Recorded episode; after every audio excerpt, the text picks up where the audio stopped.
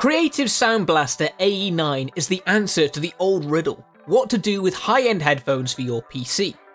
As it is a combo package with a versatile internal sound card and an external control box that fully functions as a headphone amplifier capable of handling difficult loads, while all the sensitive electronics are physically placed on the sound card instead, utilizing an ESS Sabre 9038 Hi-Fi DAC for handling all conversions and enabling playback of not just normal sound, but also extreme audiophile formats. As this is a creative product, you still get all the gaming benefits such as the enhancing scout mode and all the normal conveniences that you would expect from a Sound Blaster product.